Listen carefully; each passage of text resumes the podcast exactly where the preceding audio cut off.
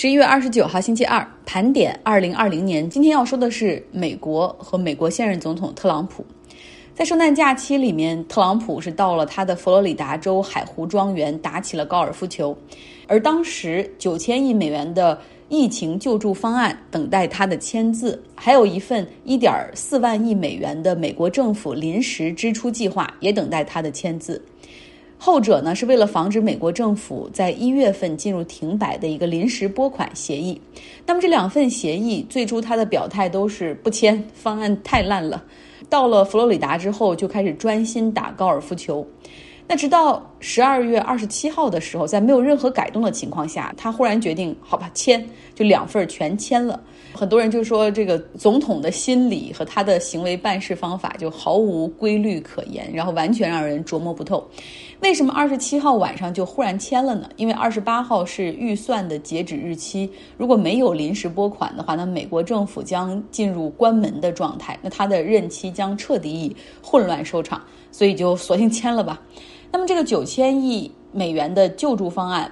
原本呢是可以要进入到发放流程的，但是现在民主党所控制的众议院，他们启动了一个否决流程，要求修改个人补贴，从六百美元增加到两千美元。说既然让大家等了这么久哈，而且可能也是最后一次发放，那么就多发一点。而之前总统也说六百太少了，应该发两千，那我们就发两千。除了民主党的议员之外，还有四十四个共和党的议员，他们也跟投哈。如果能够批准的话，但是得快哈。那对于美国民众来说，将是一个好消息。那这个两千美元也不是真的给所有人都发，他要给年收入七点五万美元以下的这样的个人所发放，所以还还是比较公平哈。中高收入的群体，他们显然也不需要这样的补贴。那么要如何来总结特朗普呢？先说两个他的最爱吧。第一个就是高尔夫球，在过去四年里，他总共利用美国政府所支出的这个钱，哈，打了三百零六次高尔夫球。具体说，就是他的百分之二十二的时间，都是用于在他家族拥有的高尔夫球场。度过，那就会产生很多的费用哈。比如说，他每次出行都有庞大的特勤局安保团队，这样他们这个团队入住大不差不多每一次就是五十万美元的住宿。而且你进入高尔夫球场安保，你不可能把。自己的防弹车开过去，对吧？租场地内的高尔夫球车，然后每一次这个费用差不多也是五十万美元左右，再加上飞机和空中的安保，总共他打一次高尔夫球大概要花费美国纳税人三百四十万美元。第二个，他的最爱是发 Twitter，他每天要发平均下来三十条左右。当然，打高尔夫球的时候推文的数量也会减少很多。那么，通过 Twitter 直接和他的支持者互动，是他二零一六年赢得大选的关键。所以他一直也把 Twitter 当成自己有力的武器。如果有谁不顺着他的心了，批评他，那他们就他就会在 Twitter 上发起攻击。他也会在 Twitter 上去泄露自己的工作和政策方向。那所以媒体们了解白宫和总统，不再通过过去的白宫例行记者发布会，而是要看他的 Twitter。不过呢，在今年十一月大选前后，Twitter 这个平台已经开始对他的推文进行了干预，哈，会标注他推文的不属实。比如说，他多次发布信息说自己获胜了，对手选票造假，都被标注为不可信，哈，disputed。那和英国同事聊天，他也说太逗了，说像大选第二天打开。Real Trump 特朗普的 Twitter，然后每一条信息都被标注说不可信，不可信。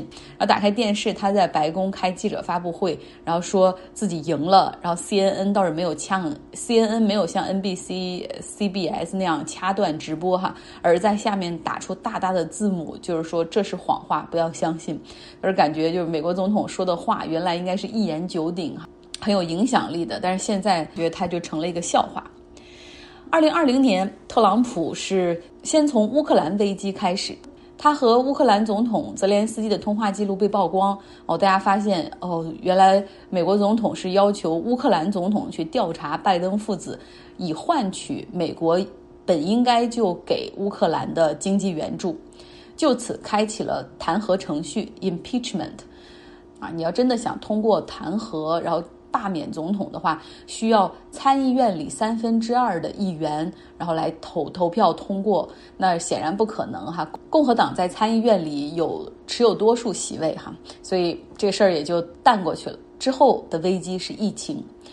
美国今年总共有一千九百二十八万人感染了 COVID-19 的疫情，有三十三点四万人不幸死亡，居全球感染和死亡榜单之首。如果大家忘记了特朗普是如何应对疫情的，他的反应是怎么样的，我帮你来回顾一下哈。就是起初，他否认疫情的严重性，就是说这就跟感冒一样。尽管那个时候在我们国家国内和意大利，其实那边已经慢慢严重起来了，但是。美国这边并没有从联邦层面提前的进行应对和响应。那当病毒开始大范围袭击美国本土的时候，当纽约的病床数严重不够，好几个人要共享一台呼吸机的时候，啊，这个时候特朗普开始说了啊，说这是中国病毒，要怪就怪中国，不要怪我。最简单的要不要戴口罩也被他政治化，他的态度是坚持不要戴。要不要在室内聚会，他的态度是当然。可以继续搞了，商场、酒吧、餐厅可以继续开门啊！不能因为这个小小的感冒疫情就要毁掉美国经济。呃，他的这种大规模的竞选集会也在也在室内的体育场馆继续搞。他抨击民主党所执政的州是对疫情过度紧张，反对居家隔离的政令，甚至还要求向密西根州的民兵组织上街去解放密西根州。当美国总统发出这样的不尊重科学的言论的时候，也极大的助长了民间的反智主义。来听一段四月中旬的新闻。其实现在美国出现了这样的变化，就是比较理性的州，像加州会继续严格执行居家隔离 （shelter in place） 的政策，同时呢，开始更加加强，就是出门必须要戴口罩，这是强制命令，如果违反者要罚款一百美元。而支持特朗普的一些州呢，像德州，他们的州长会在周一的时候宣布一个重启经济的计划，公布怎么样恢复工厂，怎么样恢复零售业。其实特朗普的支持者是典型的反智主义 （anti-intellectualism），不相信科学，更愿意相信宗教和阴谋论。比如说，最新被这些反智主义当成靶子的是比尔·盖茨和妻子米琳达，他们两个人一直在。努力的去抗击疫情，比如积极的接受采访，然后在社交媒体上更加的 vocal 去表达自己的这个关于疫情的一些观点。他们也会批评美国政府做的不够。特朗普宣布要暂停给世界卫生组织捐款之后，他们的基金会还决定拨款1.5亿美元。本来啊，在世界卫生组织这个各项捐款人中，盖茨基金会就是仅次于美国的第二大捐赠实体，高于第三的英国和第四的德国。那么另外呢，盖茨夫妇还捐钱和资助疫苗的研究。那结果呢，特朗普这些支持者、这些反智主义群体，他们用阴谋论去解释盖茨，说盖茨比所有人都早知道疫情。会发生，甚至拿出他在二零一五年的泰的演讲说事儿。当时里面盖茨说到，人类对于大流行还没有准备好，这是非常危险的事儿。他在家中会备有水、食物以及药品的储备，这成了阴谋论者说盖茨知道并且策划了这次情的发生。甚至还有人说，这个盖茨就是制造病毒的这种幕后黑手，因为他想控制美国，他想赚钱，他早就投资了疫苗工厂等等。那还有人说，那都是各国政府参与对抗疫情，盖茨是一个商人，他要不是因为有商业利益，他怎么会参与进来呢？不难看出，这种反智主义实际上是无知、反理性和民粹的交织。这真的。反智主义的侵蚀可能比 COVID-19 的疫情更危险的病毒。这样的反智主义在欧洲也有哈，反对戴口罩、反对居家隔离的抗议，在德国、英国、意大利、法国、波兰都有举行，而他们打出的这种象征性的标志照片就是特朗普的照片。那在密西根州，不仅民兵组织。持枪包围和冲进了议会，而且还有五个人密谋哈，要绑架他们的女州长，准备把她拉到荒野去枪决。同时，还有很多美国人痴迷上了阴谋论。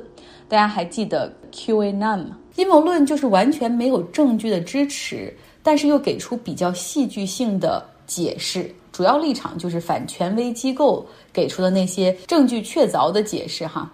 印象比较深的就是以前高晓松在他那个什么《晓松奇谈》里面讲肯尼迪遇刺，然后神神秘秘的说：“哎呀，美国就是共济会控制的一切，什么代代理人灭口之类的，这就是典型的阴谋论，毫无依据，但很有戏剧性，大家爱听哈，容易博得眼球，当然也会有人信以为真。”那讲一个更为真实的例子吧。在美国，二零一六年底的时候，一个家住北卡罗来纳州的白人男子威尔奇，他带着三把步枪、一支短枪、一个左轮手枪和三大盒子弹，开着自己的车就驱车上千公里，就来到了华盛顿 D.C. 首都的一家披萨店，叫 Comet Ping Pong，准备来解救在这个地下室里被囚禁的孩子们。因为在美国的网络上一直有一个很大的阴谋论，是说希拉里·克林顿通过这家餐馆，然后从亚洲去拐卖儿童，关在地下室里面，然后把这些孩子再送给给他捐款的富豪们来享用。这个阴谋论中说，这家餐厅的老板经常在邮件和电话中会提到披萨和 pasta，披萨饼和意大利面，其实分别代指的是男孩和女孩，所以经常你会看到说有外卖，然后也会立刻送上门等等。这些阴谋论通过一些小众平台传播之后，在 YouTube 的这些得到散布哈，包括 Facebook 的一些群组讨论传播。终于，山户的北卡罗来纳州的这个威尔奇决定要出手拯救这些孩子。当他带着枪踹开餐厅的门，一路冲进餐厅的后厨去寻找所谓的地下室，结果他什么都没找到，除了惊吓的顾客和员工。被捕之后，威尔奇的家人还给法官写信求情，说他真的是一个好的父亲，一个虔诚的基督徒，而且还是当地消防队的志愿救火队员。海地地震的时候，他还是那种自掏腰包去参与救援的人。他是一个好人，只是受到了阴谋论的蛊惑和蒙骗。这个威尔奇的事件，让阴谋论的追随者警醒了吗？就这些都是假的，你们一直在被骗？没有。因为这个阴谋论的体系马上就给出了一条辩解，就是说，这家餐厅早就得到了消息，因为他们的网络无所不能，他们就已经把男孩和女孩们转移到了更加隐蔽的地方。抱歉，队友们，我们又晚了一步。这个阴谋论的体系有一个大的名字哈，叫 QAnon。它的这个阴谋论的体系中有这么一些说法，大家来听一听哈。他们这个说，美国是由一群精英利益集团所控制的国家，这些利益集团控制的人已经遍布政府要职，形成了一个巨大的 Deep State Department。他们虚构出了 COVID-19 的疫情，因为这个疫情主要是为了帮助富人和权贵来控制普通美国人的。特朗普是唯一这个体系中不愿意和他们同流合污的人，所以他也一直在试图告诉大家，这个疫情并不可怕，它只是普通感冒，你们千万别在意。他们说特朗普已经非常尽力在和这个 Deep State 在做斗争了，但是寡不敌众，总统好辛苦。这个 QAnon。他阴谋论是非常有影响力的。他的发起者是一个自称为 Q 的神秘人士，他在加密的那种什么 Clan 社区里面发布备忘录，哈，写作的方式非常简单，喜欢用代号和缩写。就这种写法，就希望让人相信他要么是军方的，要么是在情报部门工作，而且有着 Q 层级的这种安全级别。这个级别就是基本上可以知道美国的核武器在哪儿，然后这个核武器的设置机关等等。所以他每次给一些信息，然后总会在里面备注说一下，说哦，I have said too much，我已经说的太多了。你们现在需要根据我的这些线索去做一些调查，自己的研究。记住要 follow the money，要跟着钱走。在 YouTube 上面有一些人去蹭热点，哈，专门开视频去解读他的讲话和信息，所以逐渐帮他去扩大了影响力。但真正帮他扩大影响力的，实际上是美国总统特朗普。他在推特上前后一百四十次引用 QAnon 阴谋论中的原话。比如说，Nothing can stop what is coming，什么都阻止不了将要来的事情。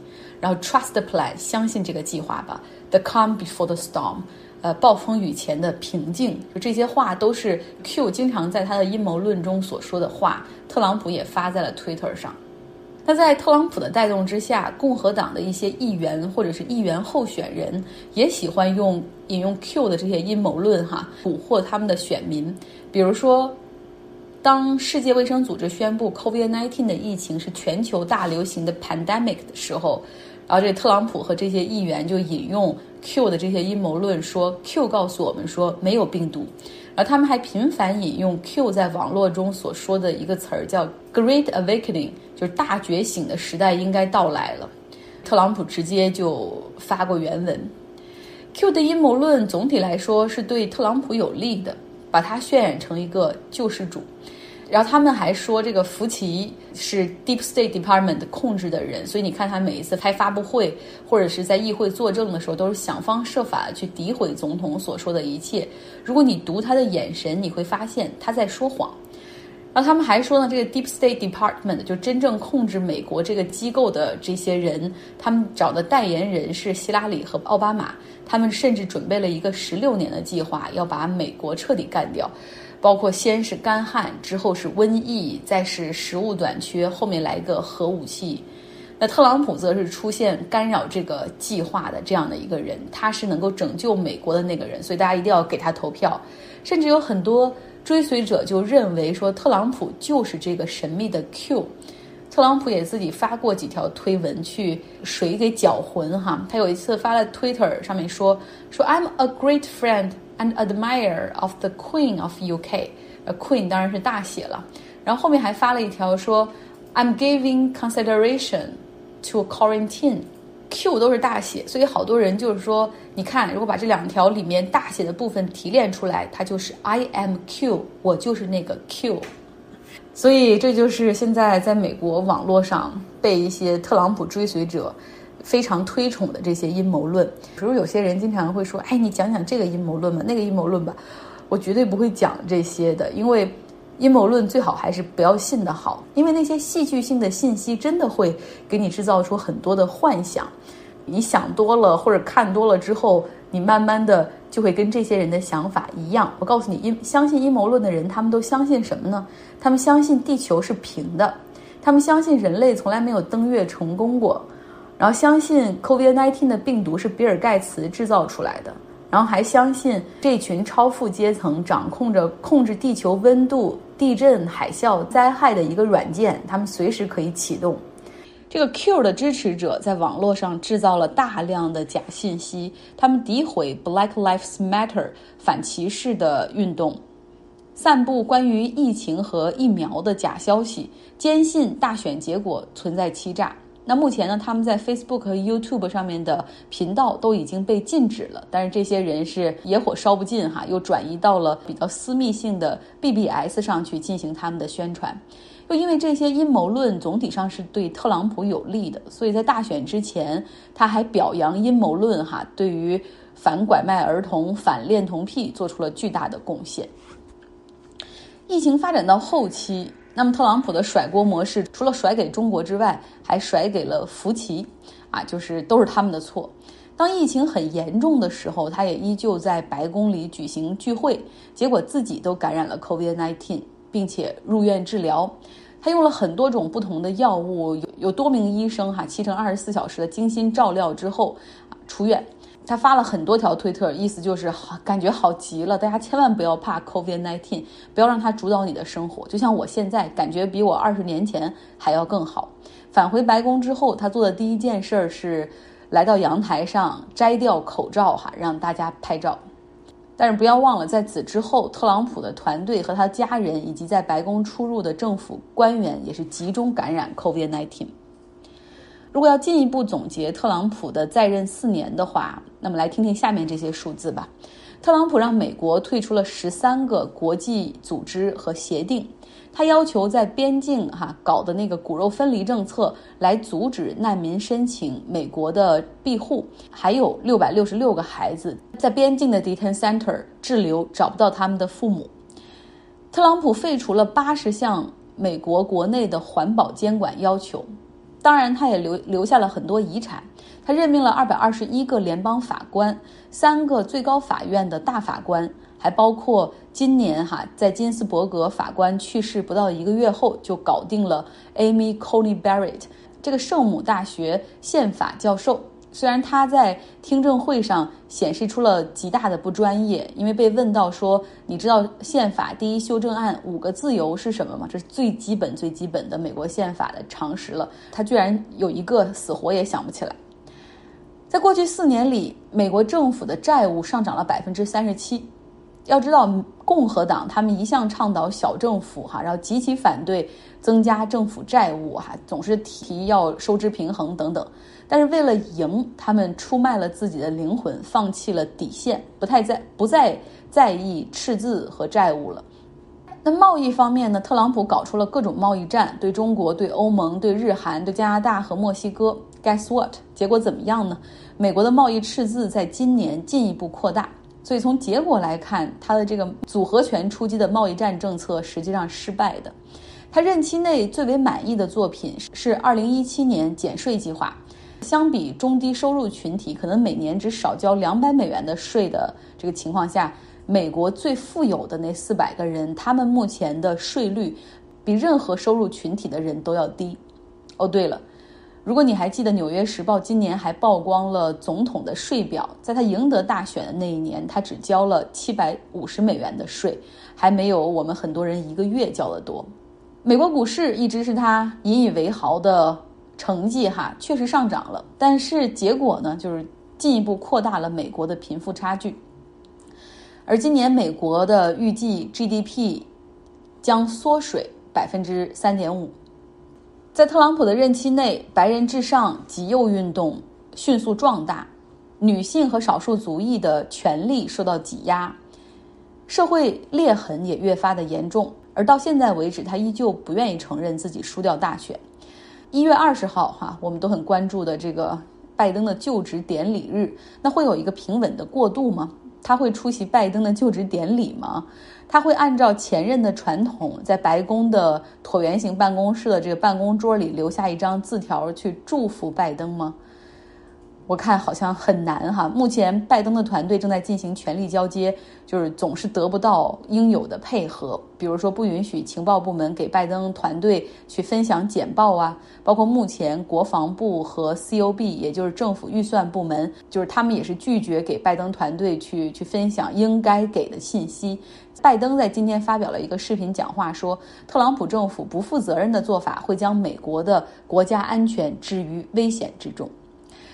这样的无序、混乱、无规则可言的日子，可能还有四周哈。所以在接下来的四周会发生什么，我们也拭目以待吧。好了，今天的节目就是这样，希望大家有一个愉快的周二。